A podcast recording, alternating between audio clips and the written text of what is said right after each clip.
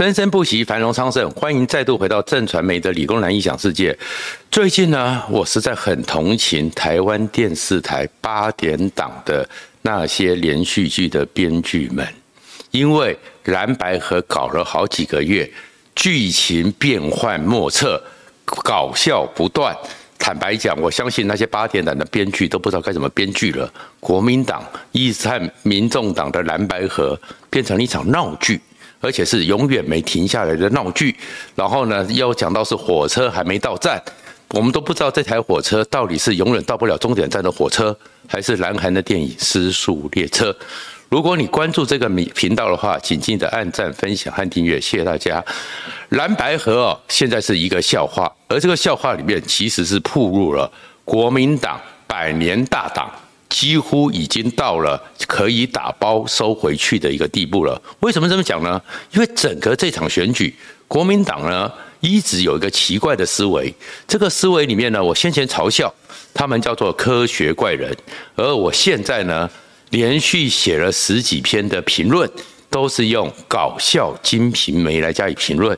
科学怪人呢没有整个灵魂，金瓶梅只剩下欲望。这个就是国民党蓝白河，现在整个戏我看起来荒谬绝人。坦白讲，我蛮悲伤的。身为一个即将年近花甲的媒体工作者，我曾经看过最热血沸腾的总统大选，我也曾经经历过最惊涛骇浪的总统大选。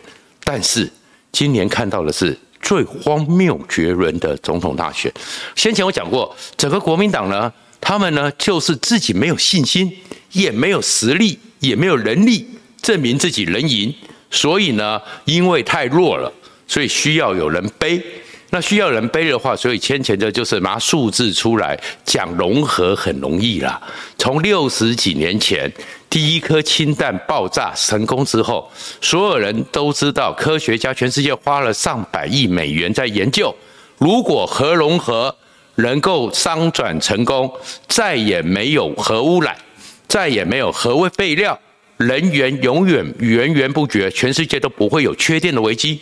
融合很容易谈，但是到了现在为止，花了几百亿美元的研究，就是不容易做到嘛。融合有太多复杂的问题，所以先前的时候，国民党呢就是拿出民调哦，科学怪人柯文哲有年轻的躯体，侯友谊的支持群上了年纪，老迈的器官，然后呢需要有强力的电流，就是郭台铭的资产。弄一个科学怪人，可是我也讲过，科学怪人心中只有仇恨，所以最后还是不能成功嘛。那现在呢，叫做搞笑金瓶梅，充满了欲望。这里面金瓶梅呢，有几个主角，一个当然就是到处花心、拈花惹草的西门庆，另外一个呢，就是呢一直想要飞上枝头当凤凰的金潘金莲，还有一个居中想要去撮合的王婆媒婆。然后还有一个呢，是自带万贯家产的李萍儿。然后我们来看现在这个情况是什么呢？其实这个整个情况里面呢，我们为什么会想到用金瓶梅想到呢？因为你觉得太荒谬了嘛。我是新娘逼婚，怎么会一个总统大选搞到了像是八点档的搞笑剧呢？而这搞笑剧里面最荒谬的是什么？突然之间。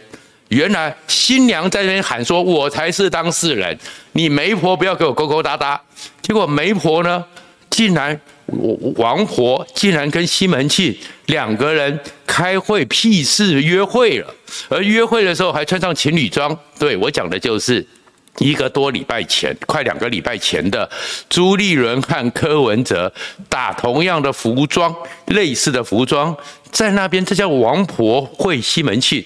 那今年算什么？可是呢，这里面呢，当然就弄得很荒谬。在荒谬里面呢，其实有一点，你就看到了欲望在哪里。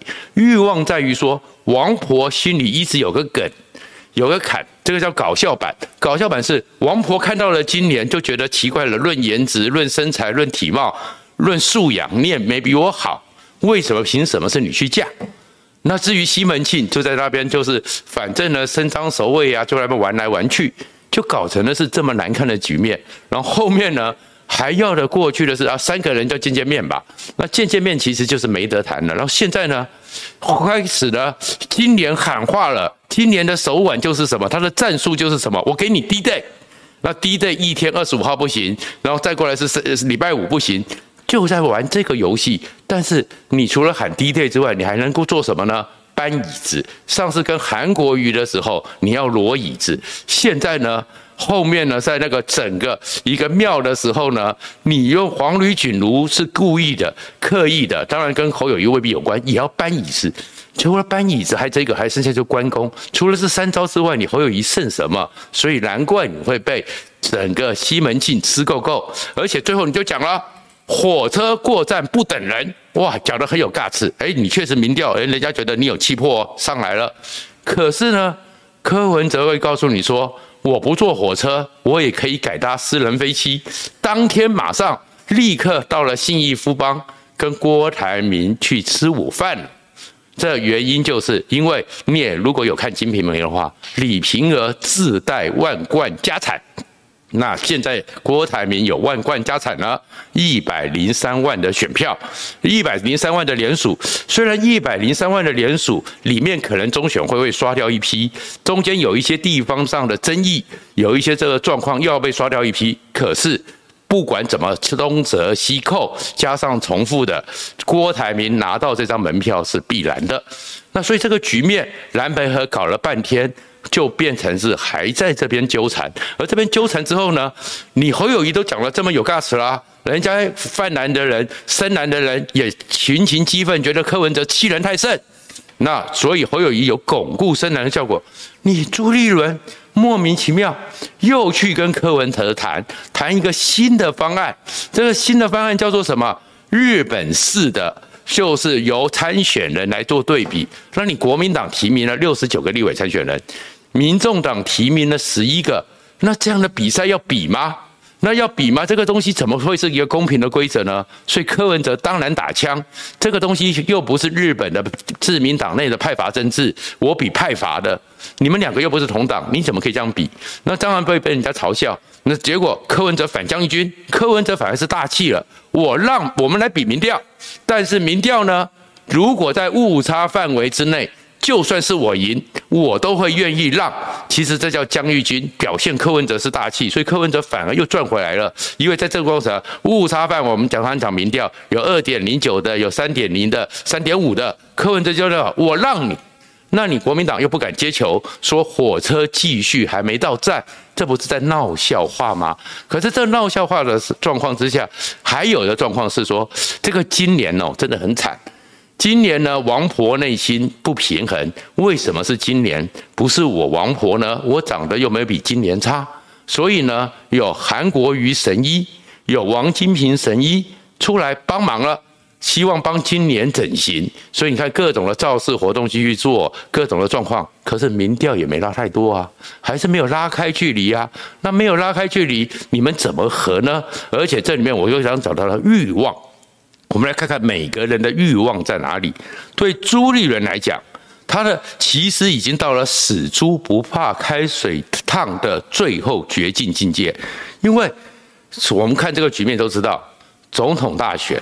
国民党赢不了，侯友谊赢不了，而这种赢不了的过程之中，到处的只想跟别人结合，有侯友谊太弱，需要有人背，已经成为一个社会上的一个普遍印象。而柯文哲就不断的跟你玩蓝白合，柯文哲不断的在这占你便宜，里面都是不断的呈现一个印象：侯友宜扛不起来，侯友宜需要有人背，那你侯友宜就不用玩了嘛。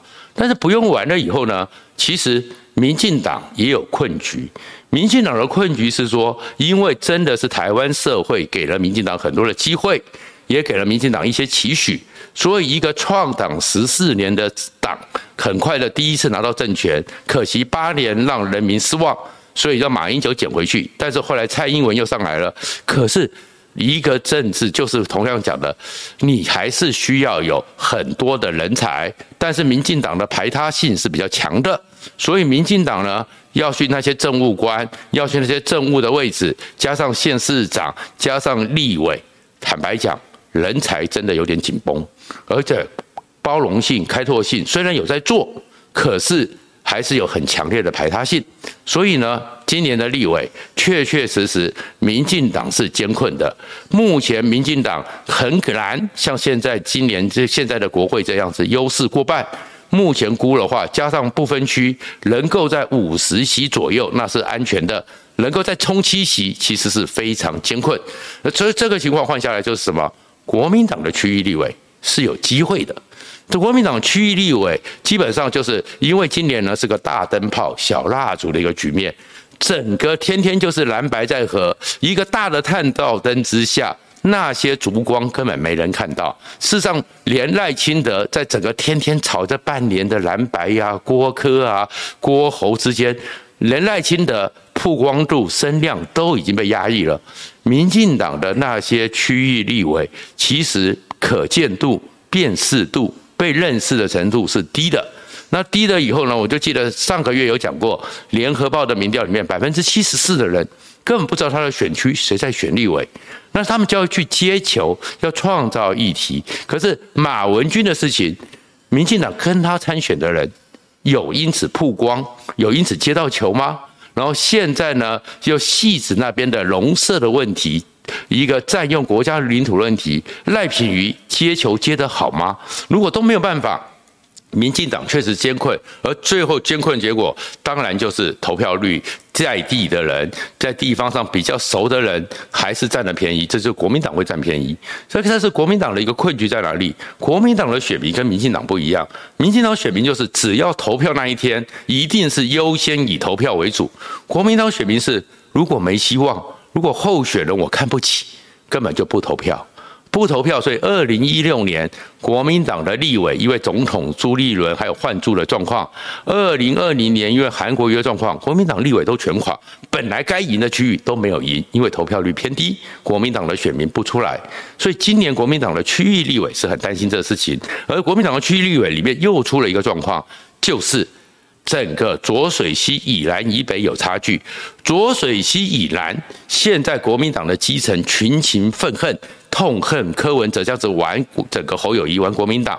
问题是国民党在浊水溪以南区域立委也不强，但是国民党本来在浊水溪以北，尤其是双北的地方，还有像桃园这些地方，国民党的区域立委有很多人是有机会拿回他们的立委席次的，但是。柯文哲在这里是有影响力的，五趴十趴也是影响，所以那些目前还在跟民进党竞争，在五趴十趴焦灼范围或只领先五趴十趴的人，如果柯文哲的选票出来捣蛋，柯文哲的选票不投给他们，他们会倒霉，所以他们很希望蓝白能够合，因为他们就可以把柯文哲的选票纳进来，这也就是朱立伦死猪不怕开水烫的最后机会，因为朱立伦现在。碰到的状况是什么？他的最大存活利益就是区域立委最大化。国民党现在加不分区加上友善的是三十八席。如果侯友宜现在是这个状况，而且慢慢的，人家也知道说侯友宜大概就是选不上。国民党的区域立委加不分区，在一月十三号开票之后，四十五六席嘞，甚至五十席嘞，然后柯文哲又跟他保持友善。如果柯文哲的区域立委大概是很难。但是柯文哲的部分区立委八到十二席一加，反而是所谓的非绿过半。那朱立伦有功啊，有功的话，凭什么要他一月十三号下台？所以朱立伦希望跟柯文哲合得起，心情和他的一个策略是非常的理解，非常理性。因为只有蓝白合才能够确保浊水区以北国民党的区域立委不会受到柯文哲的捣捣蛋，而这些人呢，都是因为朱立伦来帮忙，所以到时候逼宫要朱立伦一月十三号下台，朱立伦有话可以讲啊。凭什么要下台？朱立伦可以保住整个国民党主席的一个位置，不然的话，本来他想选总统的，也有侯友谊出来之后，让他这个梦碎，然后浮选侯友谊又浮选的，他也应该是精疲力尽了，真的很难。那但是区域立委保住，所以朱立伦一直要拉柯文哲，你就可以理解这是欲望所致。对于柯文哲来讲呢，才成立四年的政党，直接拿到中央政权，坦白讲，柯文哲也会害怕。但是这个声势对他去创造民众党在最后三张选票里面拿到了那个不分区政党票有利益，因为柯文哲只要声势越高，虽然不会当选总统，他也没有什么损失，因为他还有二零二八，他还没满七十岁，还可以再来一次。但是如果他的区域立委越多，最后三党立委不过半，未来四年。政局就要听他这个关键少数政党民众党的主导，他就可以在这未来四年里面继续去培养他民众党壮大的实力。所以柯文哲当然愿意玩玩你所谓的这个所谓的蓝白合这场烂戏。那侯友谊呢？侯友谊没有角色哎，侯友谊的利益在哪里？他绕跑新北市。然后要来选总统，所以他不可能是因为我绕跑之后，我去答应当个副总统，那新北市民怎么原谅他？那如果不能原谅他，他如果又没有办法当选，马上面临被罢免，所以他反而现在最大的战略利益是什么？坚持选到底，挺着胸膛倒倒下去，最后啊，是因为柯文哲太坏了，是因为朱立伦害你的。所以回到新北市，重当新北市长，他还是有退路，而且呢，有那么一点点被牺牲的感觉。要罢免他也不容易。然后至于韩国瑜、王金平这些人呢，就是一月十三号党权的主导，他们在做预备了。还有赵少康，为什么找了战斗蓝，都是在预备党权的争夺了。然后至于卢秀燕、蒋万安呢，就是张立善讲的那个下一个可能会更好。二零二四，如果真的让侯友谊或柯文哲拿上去了，他们台湾的惯例，二零二四当到二零三二年，那卢秀燕还有机会吗？蒋万安还要再等吗？那可是如果这一过，这些老人家都挂了，二零二八就是卢秀燕和蒋万安的天年了。所以国民党内部里面，为什么蓝白和那些选民很焦虑？可是为什么搞不起来？因为大家的欲望和利益都不同嘛。而这里面的一个状况，所以一直搞到今天，就是一个非常难看的搞笑连续剧。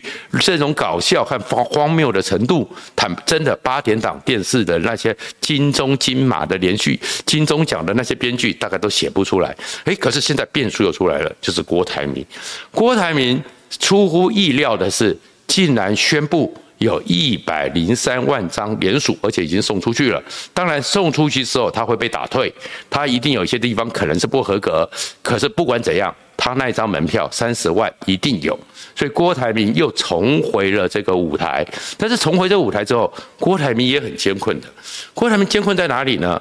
第一个呢，因为。他不是像当年的宋楚瑜，直接有大盘中介商，所以郭台铭是搞直销。可是直销的时候，那些协力厂商品质不一，所以他现在陷入了一些司法上查查的状况。而这查查状况未必将来还是由检察官、法官去定谳，而且可能也没有那么快可以定案，至少七十几天之内是不会有结果的。但是郭台铭难看，但是这是一回事。那另外一回事是，他总是。一百零三万张，而且他们宣称是有一百二十万张，他们自己踢掉了二十几万张，所以这里面有几十万人是支持郭台铭的，是联署希望郭台铭选的，或希望郭台铭有角色的。郭台铭现在也不能说退了，因为如果没有三十万，他就这个一个转身就算去了。然后另外一个状况是，中国因为要警告郭台铭不要乱蓝白合的局。又查他的富士康，让红海富士康有极大的压力。可是美国呢？美国才是真正富士康、红海最重要的订单来源。所以郭台铭才会在整个富士康要查他之后，特别讲他和贾博士的故事，就是告诉苹果，其实富士康有事，就是你苹果有事。所以美国有没有协助郭台铭去度过这个难关？看起来美国不会公开，没像中国这么粗鲁，但是是有些迹象的。哪些迹象呢？第一个，大家都很好奇嘛，赖佩霞三十五天就可以拿到放弃国籍，难道美国这么的特案处理没有什么讯号吗？然后再过来呢，连续上周开始到我们今天录的时候，连续好几天，CNBC 都在做一个专题。连富士康这样一个帮中国创造最大外汇的厂商，中国都是这样子的不确定的去查查，让其他的国外投资对于中国这种不确定风险是充满了疑虑。中国继续这样子搞，搞富士康会加速所有的国外投资对中国的投资，供应链去中化变成是越来越明确。然后，《华尔街日报》对于整个全世界金融、财经、投资最核心的《华尔街日报》直接写了专文，标题就叫做“霸凌富士康，让中国更不具有投资的可能性”。那这是帮谁？当时帮郭台铭，所以郭台铭必须挺下去。但是他其实已经变成哈姆雷特土逼我们拿土逼。可是这个时候，他可以转身，他的转身是什么？